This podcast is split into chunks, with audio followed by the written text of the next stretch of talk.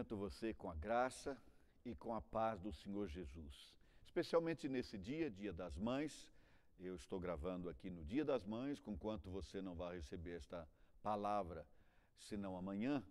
Eu deixo aqui a minha homenagem a todas as mães do Ministério 1 a 1, a todas as mães que, não sendo desse ministério também, porventura venham a assistir a este vídeo.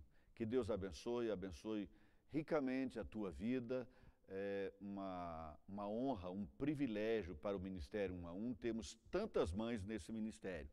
Que seja um dia de paz, um dia de alegria, um dia de festa, um dia de bênção, que haja muita comida gostosa nas casas, que haja muito abraço, muito beijo. Eu sei que isso está proibido, mas no dia de hoje não tem como. Como é que não vai se abraçar a mãe? Não é isso? Eu me lembrava, enquanto me preparava aqui para iniciar essa gravação, de uma frase de um ex-presidente americano, Abraham Lincoln, em que ele dizia que a mão que embala o berço governa o mundo. E é isso aí, governa de forma misteriosa, diferente, curiosa, com amor, com singularidade. De toda forma, nós reconhecemos, quando eu menciono essa frase, a importância não apenas das mulheres que tiveram filhos, mas das mães, aquelas que acompanharam, que educaram, que choraram junto, que estiveram presentes nas horas mais difíceis, que tiveram paciência, que foram humildes e amorosos o bastante para suportar a caminhada naqueles momentos em que os filhos estavam descobrindo a vida, eventualmente até com rebeldia. De toda forma, parabéns, mães, que Deus abençoe ricamente, poderosamente a vida de cada uma de vocês.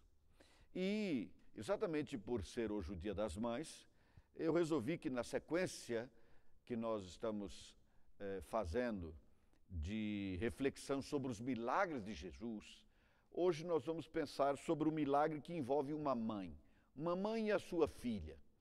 E aqui nós vamos ver um exemplo maravilhoso, mais uma vez, de algo que nós temos a aprender com uma mulher que nem era judia. E isso já começa é, nos trazendo uma lição de extrema importância, que é a quebra, mais uma vez, eu menciono aqui, a quebra do preconceito.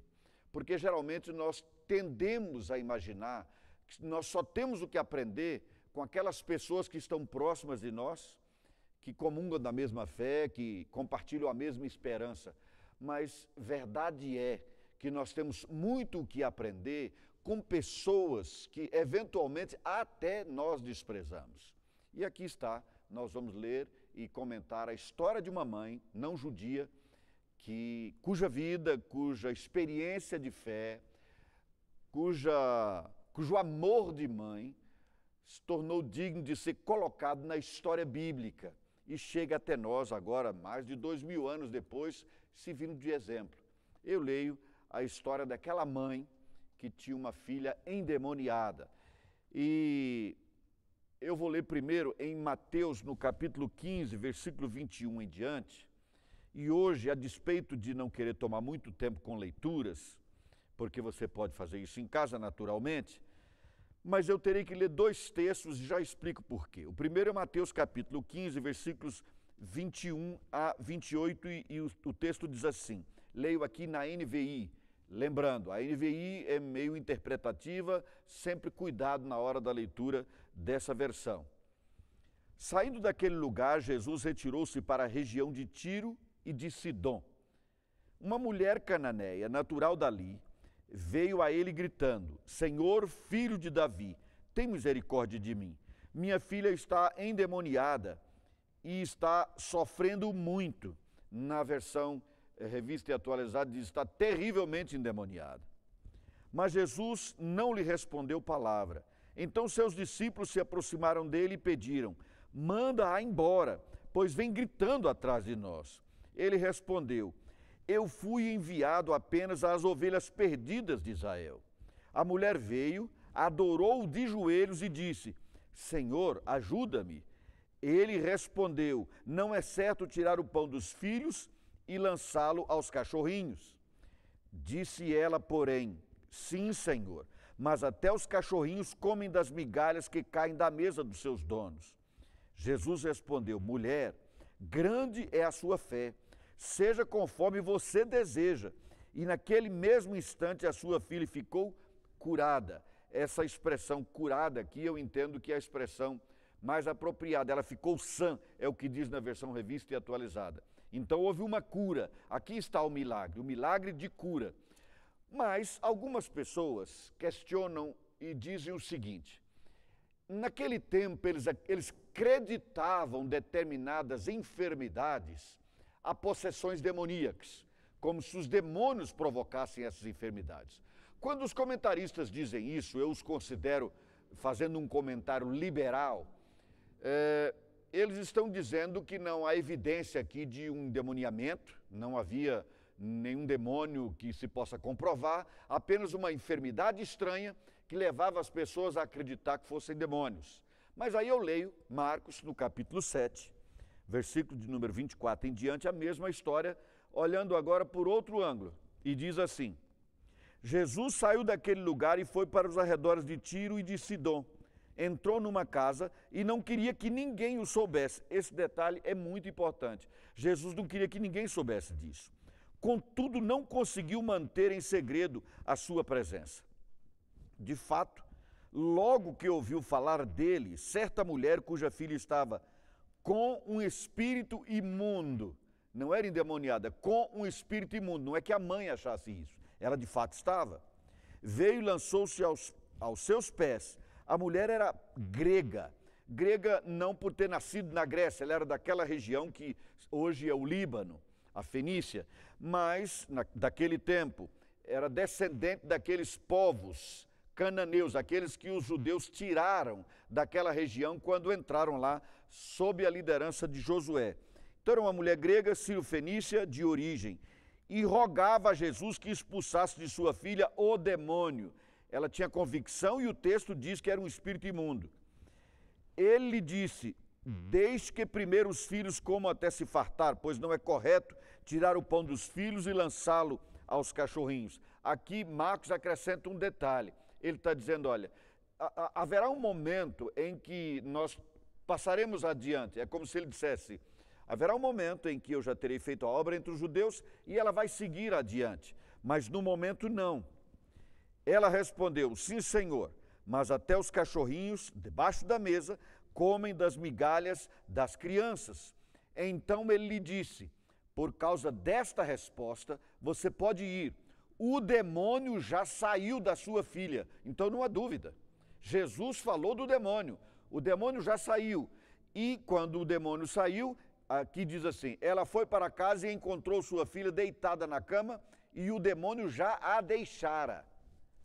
Significa dizer que era uma enfermidade que tinha era uma decorrência de uma possessão demoníaca.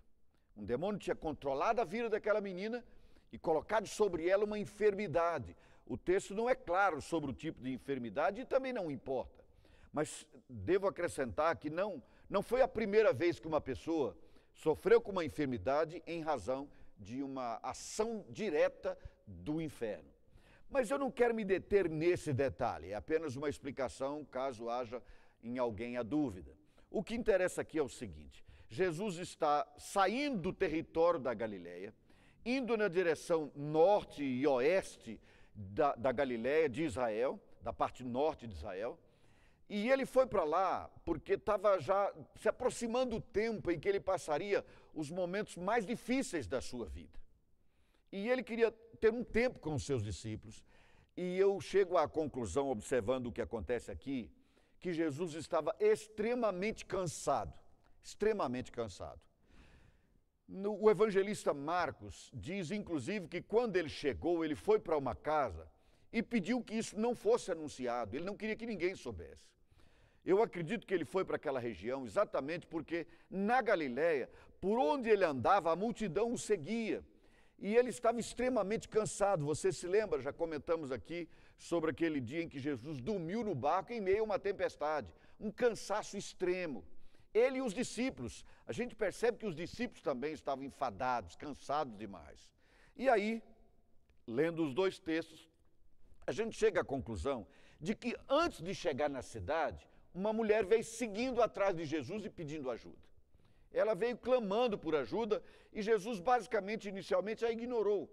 Ele não falou nada, porque ele não queria ser anunciado ali, ele não queria que ninguém soubesse necessariamente quem ele era. Mas essa mulher tinha ouvido falar dele, e por isso ela veio em direção a ele, clamando pela filha. Como ele não disse nada, passado um tempo, os discípulos, é, eu entendo aqui, com uma atitude bem pouco cristã, eu diria até quase grosseira, disseram: Jesus, faz logo o que essa mulher está pedindo, porque ela vem clamando atrás de nós, ela vem pedindo atrás de nós, nos seguindo. Senhor não quer que ninguém saiba. Agora a mulher vem pela rua fora, não é? pela estrada fora, aos gritos, pedindo misericórdia, pedindo ajuda. Se o senhor não, não, não atender logo essa mulher, vai. O nosso plano de, de passarmos incólumes aqui já vai por água abaixo. Aí Jesus, então, finalmente diz: Olha, eu fui enviado, é, eu não fui enviado senão as ovelhas perdidas da casa de Israel. Ou seja, eu só estou aqui para descanso. Haverá um momento, e você sabe que Jesus tinha essa visão de levar o Evangelho ao mundo todo. No Velho Testamento isso já estava claro, e depois fica mais claro ainda no Novo Testamento, sobretudo em Atos. Jesus falou da vinda do Espírito Santo para nos fazer testemunhas pelo mundo todo, levar o Evangelho ao mundo todo. Jesus nos mandou pregar o Evangelho em todo o mundo, a todas as pessoas. Mas naquele momento exato, Jesus tinha, estava dentro de um plano que ele tinha que ser cumprido. E no cumprimento desse plano, atender aquela mulher naquela hora não, não podia acontecer. Em princípio, não podia. Mas o que a mulher fez? Ela se ajoelhou, adorou Jesus e disse: Senhor, socorre-me.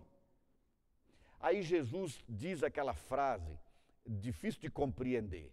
Ele diz: Olha, não é bom tomar o pão dos filhinhos, dos filhos, das crianças e jogar para os cachorrinhos. Alguns dizem, não, Jesus deve ter falado sorrindo, e ele não falou cães, ele falou cachorrinhos, pensando mais nesses pets, nesses animaizinhos que a gente tem em casa e. Olha, sinceramente, isso não faz para mim o menor sentido, porque se referir a alguma pessoa chamando de cachorrinho ou cachorrão é a mesma coisa.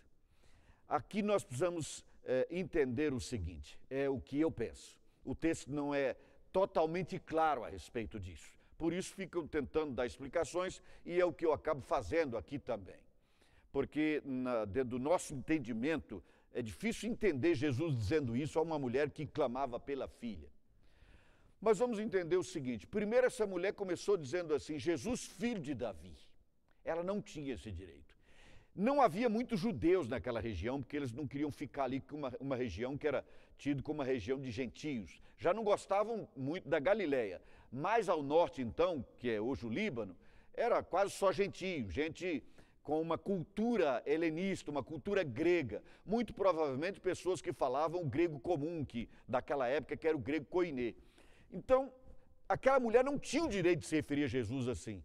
E se as pessoas percebessem isso, alguns judeus, se houvesse ali algum líder religioso judeu, isso poderia precipitar aquilo que não podia acontecer naquele momento, que era tenta, uh, repetir tentativas anteriores, por exemplo, inclusive, de matar Jesus. Uma vez tentaram fazer isso.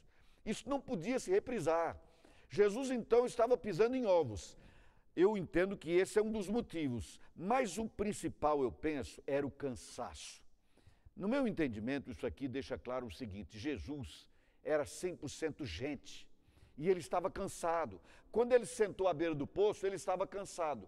Mas era um cansaço diferente aqui. Além do cansaço, Jesus estava angustiado, estava extremamente estressado. Já ia chegando o tempo do seu grande enfrentamento, Chega, até chegar aquele ápice daquele momento em que ele transpirou sangue depois de ter pedido oração aos seus discípulos. Aliás, ter pedido não oração, mas pedido aos discípulos que viessem orar com ele. O momento era difícil, era estressante. Então eu não quero aqui dizer que Jesus é, não tenha sido é, diferente da sua forma de agir nesse momento, porque para mim foi. Mas certamente ele estava num momento de extremo estresse. Mas o que interessa, o que importa, é que no coração de Jesus, o mesmo amor, a mesma bondade, a mesma vontade de fazer o bem continuava. E como é que a gente sabe disso? A gente sabe disso porque ao final o milagre aconteceu. A menina foi liberta daquele espírito imundo e ela ficou sarada. A mãe voltou para casa feliz. A mãe voltou para casa na certeza de que buscar Jesus foi bênção. E, aliás, é por aqui que eu caminho para deixar, depois dessas explicações todas, uma palavra para cada um de vocês, mas especialmente uma palavra que eu tomo também como uma homenagem às mães, porque aqui nós temos não a história de Jesus indo descansar, não a história de uma certa indelicadeza dos discípulos. Nós temos aqui a história, a história, digo, de uma mãe guerreira, de uma mãe determinada, a mãe que enfrentou o inferno, buscando a ajuda de Jesus para fazê-lo naturalmente. E isso é, soma-se não, não, ao Dia das Mães, soma-se também esse momento difícil que nós estamos passando. E esta mãe serve para nós como paradigma, como exemplo, como um bom exemplo de como enfrentar as, os momentos de tribulação, de dificuldade da nossa caminhada. Primeiro, queridos, essa mulher, sabendo quem era Jesus, foi em busca dele, enfrentou as dificuldades. Há aqui muitas dificuldades envolvidas, mas nenhuma delas impediu essa mãe de buscar ajuda para sua filha. Essa mulher foi um exemplo de fé. Uma fé que não arrefeceu, que não diminuiu em face dos, das dificuldades, das muralhas que ela teve que ultrapassar para chegar até a vitória para a vida da sua filha. Uma mãe faz isso. Uma mãe efetivamente faz isso. Ela não perdeu a fé durante a provação, durante a dificuldade. Uma coisa que às vezes acontece na vida das pessoas e até na vida de alguns discípulos de Jesus é que quando a situação fica difícil demais e a pessoa conclui que está além da sua força, já orou, já pediu oração na igreja, já compartilhou com a família, já compartilhou com o pastor, com os irmãos na fé, e a situação não muda, parece que está petrificada aquela situação, nada pode demover, mudar, transformar aquilo. Mas não, esta mulher não desistiu, ela perseverou na fé quando alguns de nós teriam desistido. Vejam vocês que ela foi a Jesus porque ela tinha ouvido falar dele. Quando uma pessoa tem uma expectativa grande a respeito de alguém, se aproxima desse alguém e é bem tratado, ela diz: está confirmado tudo que ouvi. Mas essa mulher chegou e aconteceu provavelmente o contrário de tudo que ela tinha ouvido falar sobre Jesus e os discípulos. Eu não digo tudo, porque certamente ela ainda continuava sabendo que Jesus tinha poder para resolver o seu problema. Mas a maneira como ela foi recepcionada foi, eu diria, numa linguagem bem atual, decepcionante. Os próprios discípulos de Jesus a trataram praticamente com desdém. Mas isso não tirou a fé do coração daquela mulher. Ela não desistiu, ela não disse: Eu vou voltar para casa, não há solução para mim. Eu pensei que Jesus realmente fizesse, mas ele não faz, fui maltratada lá. Quantas pessoas fazem isso na nossa geração? Ah, eu fui a uma igreja, eu procurei ajuda, mas não me trataram como eu pensei. E olha que dizem que são cristãos, dizem que são crentes, que amam a Deus, que têm o amor de Jesus, e essas pessoas voltam para casa frustradas e permitem que as circunstâncias, que as dificuldades, que os enfrentamentos apaguem a chama da fé no seu coração. E aí elas dizem: Bom, eu acredito em Deus o suficiente para ir para o céu, mas eu não acredito em quase nada do que as pessoas estão dizendo. Nesses tempos difíceis, ore, busque a Deus e leia a palavra. Vá para aquilo que Jesus ensina para crescer a fé no seu coração. Para que esse momento difícil que o mundo está atravessando, não tire a fé que você tem no seu coração. Não a fé na capacidade de ter fé, não a fé nos homens, mas a fé em Deus. A fé em Deus. Essa mulher acreditou e não houve problema, não houve dificuldade que apagasse a chama da fé no seu coração. Ela foi também para nós e continua sendo um exemplo de determinação, um exemplo de coragem. Eu me impressiono com o que aconteceu com essa mulher. Me impressiono. Primeiro, a sua coragem de se dirigir àquele grupo. Depois, a sua determinação, a sua perseverança em buscar ajuda. Eu acredito que talvez esteja aqui um dos grandes símbolos da mãe. Essa é a mãe. Aqui nós temos realmente um exemplo de mãe. A mãe não desiste, ela vai atrás. Sabe por quê? Porque a esperança no coração da mãe não morre. enquanto ela houver uma mínima possibilidade de resolver o problema dos seus filhos, uma mãe irá atrás dessa solução, vai buscá-la. Não importa quem se oponha, não importa quem diga que não, nem importa quem critique, quem desdenhe, ela vai buscar a solução, sabe por quê? Porque é mãe. Essa determinação de mãe, essa coragem, essa bravura, é um grande exemplo para nós e é um grande exemplo para nós hoje. Nós precisamos ser assim, sermos corajosos, temos ousadia, intrepidez à nossa volta. O mundo pode estar se desfazendo. Nós, discípulos de Jesus, não raro nos tornamos alvo de todo tipo de crítica, querem nos ridicularizar, mas o Senhor nos deu um objetivo, uma tarefa, nós temos um chamado, nós temos uma mensagem a pregar, nós temos uma fé a divulgar, nós temos um testemunho a dar. O que Jesus fez na nossa vida, quem é Jesus, a salvação em Jesus. E nós devemos ter a coragem, a intrepidez, a determinação, a capacidade de perseverança de uma mãe que não volta atrás, ela cumpre o seu propósito. Ela tinha uma filha enferma. Você já imaginou uma mãe chegar em casa todo dia, voltar para casa e encontrar uma filha prostrada numa cama endemoniada, cheia de enfermidades? E ela não poder tirar esse demônio, não haver remédio no mundo que cure, porque não era uma doença que pudesse ser curada com remédios. Essa era uma doença espiritual, era uma doença decorrente de uma ação maligna. Ela tinha que buscar uma saída e ela buscou, ela perseverou com coragem, com determinação. Nós precisamos dessa determinação, precisamos dessa resiliência, dessa capacidade de, mesmo vergando eventualmente em face do peso das dificuldades, voltarmos a andar eretos, olhar face a face as pessoas, encarar a vida, irmos adiante, foi o que essa mãe fez. É uma mãe, uma mãe que persevera, uma mãe corajosa, uma mãe que não desiste. Essa foi, sem dúvida, uma mãe exemplo de esperança. Eu preciso acrescentar um detalhe a essa questão da esperança, porque dizem que a esperança é a última que morre. E vou lhes dizer: uma mãe só desiste de lutar pelo seu filho, a única coisa capaz de fazê-la desistir de lutar é a morte.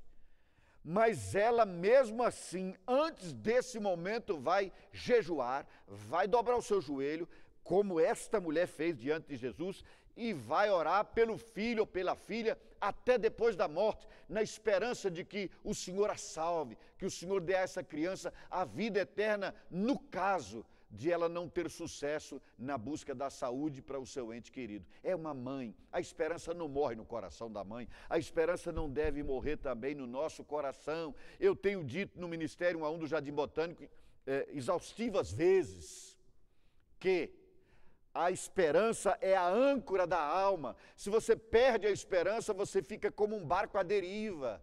Um barco que não tem rumo, que não tem um porto seguro onde atracar. E quem enche o nosso coração de esperança é Deus. A Bíblia diz em Romanos 15 que Deus é o Deus da esperança. Deus é o Deus da esperança, da expectativa boa, da expectativa positiva. Se esta mulher perdesse a esperança, ela, ela teria voltado para casa e teria continuado com a sua filha endemoniada até o dia em que aquele demônio tirasse a vida da sua filha. Mas ela não perdeu a esperança porque não perdeu a fé continuou firme, um exemplo de esperança, não há menor dúvida, um exemplo também, indiscutivelmente, de humildade. Você, discípulo de Jesus que está me ouvindo agora, sejamos sinceros. Quantos de nós, quantos de nós, não teríamos voltado para casa, para a família e para os amigos, para murmurar, para criticar e para reclamar da maneira como foi recebida? Essa mulher, esta mãe, foi recebida, como eu já disse mais de uma vez aqui, com uma atitude de extrema indelicadeza por parte dos discípulos. Senhor, despede logo essa mulher, ela vem clamando atrás de nós. A essa altura, Jesus já estava dentro da casa quando finalmente o milagre aconteceu, mas ela foi pela rua fora. Jesus queria passar despercebido, mas a mulher insistia. E os discípulos disseram: Senhor, faz logo para essa mulher ir embora. Dispensa logo essa mulher. Muito bem. Jesus, ao invés de dispensar a mulher, vai amar e operar na sua vida. Vai operar um milagre na vida da filha dessa mulher. Mas a maneira como essa mulher se humilhou naquele momento é um exemplo maravilhoso para todos nós. É um exemplo para mim, para mim. Eu já murmurei diante de Deus porque o Senhor não me atendeu logo, porque o Senhor não, não fez o que eu queria que Ele fizesse como eu queria que Ele fizesse. Mas quantos de nós afastaram-se da igreja, ou do convívio dos irmãos, ou deixaram de frequentar, de participar, de cultuar os domingos à noite, domingos pela manhã, participar de uma célula, tão somente porque acredita que não foi tratado com as honras devidas no momento em que foi aquela reunião. Se nós seguíssemos como modelo nesse sentido esta mãe, nenhum de nós jamais deixaria o convívio dos irmãos, quer na igreja, quer na célula ou no grupo que você frequenta, na comunidade de discípulos que você, eh, da qual você faz parte. Esta mulher teve uma recepção terrível, mas ela não estava nem aí para isso, sabe por quê? Primeiro, porque era uma mãe que buscava aí sim o seu grande exemplo. Buscava uma bênção, uma bênção para si? Não, uma bênção para a filha. E para uma mãe não há limites quando ela busca a bênção para o filho. Se fosse para ela, talvez ela tivesse desistido do caminho. Mas como era para a filha, então ela se ajoelhou ali, depois se ajoelhou e continuou ajoelhada, e ele diz: Eu não posso tomar o pão dos filhos lançá-lo aos cachorrinhos. E ela diz aquela frase assim, que é lapidar. Ela diz: Sim, é verdade, Senhor, mas as migalhas caem da mesa quando as crianças estão comendo e os cachorrinhos se fartam dessas migalhas eu não tenho a dignidade, eu não sou judia, eu não posso me sentar à mesa, mas eu me conformo em receber uma migalha da tua bênção, a libertação e a cura da minha filha. A humildade estava no seu coração acompanhada por um sentimento mais nobre ainda, que é o maior exemplo aqui, que é o maior exemplo que uma mãe dá ao mundo inteiro: amor. Ela se humilhou por amor, por amor à sua filha. É isso que uma mãe faz. Ela vai ao limite da humilhação, se preciso for, por amor à filha. Nós devemos nos humilhar por amor a Jesus. E depois nós devemos nos humilhar por amor às pessoas que nos cercam, inclusive aceitando as fraquezas delas. Se uma pessoa agiu comigo de forma equivocada, de forma errada, como os discípulos aqui aparentemente agiram, eu não devo me afastar, me indignar, eu não devo me afastar amaldiçoando quem ficou para trás. Ao contrário, eu devo amar essa pessoa e ajudá-la a entender que ela precisa mudar o comportamento. Amor, amor. Essa mulher era e é um grande exemplo para nós porque foi uma verdadeira mãe. E eu finalizo dizendo o seguinte: o mundo está carente de mães. Mães nesse sentido. Eu li com muita tristeza é, uma palavra de um diretor de um organismo da ONU que trata sobre alimentação no mundo, ele dizendo que depois dessa pandemia que nós estamos passando de doença, nós teremos um problema ainda mais grave com a fome. Eu já estive nesses meus 60 anos, quase 60 anos de vida, em muitos países, já vi muitas coisas maravilhosas e coisas horríveis, mas eu confesso a você, nunca vi nada pior do que a fome uma criança morrendo de fome, uma mulher morrendo de fome, um homem morrendo de fome é uma coisa terrível de se ver. É realmente algo terrível. E o mundo vai entrar numa fome terrível daqui para frente. Nós não podemos fazer muito, mas devemos começar desde agora, criar elasticidade no nosso coração, abrir, abrir, fazer crescer o nosso coração para pensar nas pessoas. A situação está difícil para todos nós mas ela já está difícil e vai se tornar muito pior, muito pior para as pessoas que já estão passando fome e algumas que vão morrer de fome. Eu fico imaginando quantas mães verão os seus filhos morrendo de fome, sem poder fazer nada, sem poder dar um pão para essa criança. Essa mulher fez tudo isso por amor à sua filha. Que esse amor tome conta do nosso coração. E quando nós tomamos conhecimento de alguém que esteja passando fome nesse país ou fora dele, que nós façamos alguma coisa. Eu sou praticamente ninguém nesse mundo, mas já tive a oportunidade de levar uma pequena ajuda humanitária a uns refugiados num, num campo da ONU e lá eu vi a fome de perto. E é algo terrível de se ver, terrível. E às vezes nós pensamos que isso não nos diz respeito. Isso está longe de nós. Afinal de contas, temos a nossa vida, os nossos pequenos problemas, a dificuldade de fazer alguns pagamentos e enfermidades, etc. Mas, queridos, é, é, é triste saber que no século XXI, com a produção de alimentos como nós temos no mundo hoje, de forma impressionante, haja ainda pessoas morrendo de fome. Não só por questões sociais, mas também por problemas de, de guerras e de conflitos armados e de o fim de tudo isso é que a fome é decorrência da maldade no nosso coração. Quando eu digo nosso, eu estou falando no coração do ser humano. Mas nós podemos orar, nós devemos orar. Se nós não pudermos sair daqui e levar comida para os que estão morrendo de fome, por exemplo, na Venezuela, eh, no Haiti, em alguns países da África, se não pudermos fazer isso, no mínimo nós podemos orar, dobrar o nosso joelho, fazer como essa mãe fez.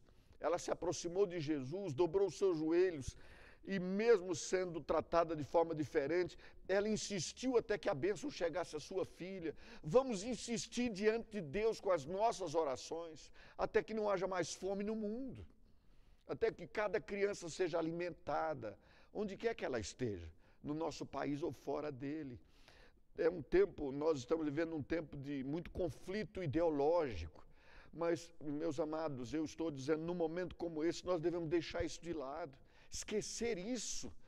Quem passa fome não tem ideologia, quem passa fome só quer comida, não importa de onde vem essa comida. Então, que essa mãe seja para nós um exemplo de que nós precisamos dilatar o nosso coração, amar mais, pensar mais nos outros, nos humilharmos mais em favor dos outros, deixar de defender de unhas e dentes os nossos interesses próprios, enquanto os interesses dos outros estão sendo vilipendiados, esquecidos, deixados de lado, brutalmente agredidos. Nós precisamos aprender com as mães. Mães, obrigado. Obrigado por serem para nós um grande exemplo. Que Deus abençoe as suas vidas.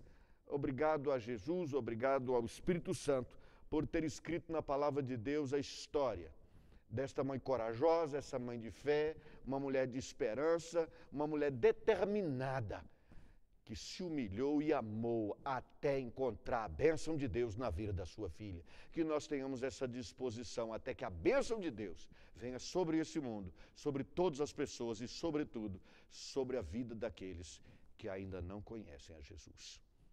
Tenha você um ótimo dia, uma ótima semana e mercê de Deus nos dias vindouros, sem pandemia. Fiquem na graça e na paz de Jesus.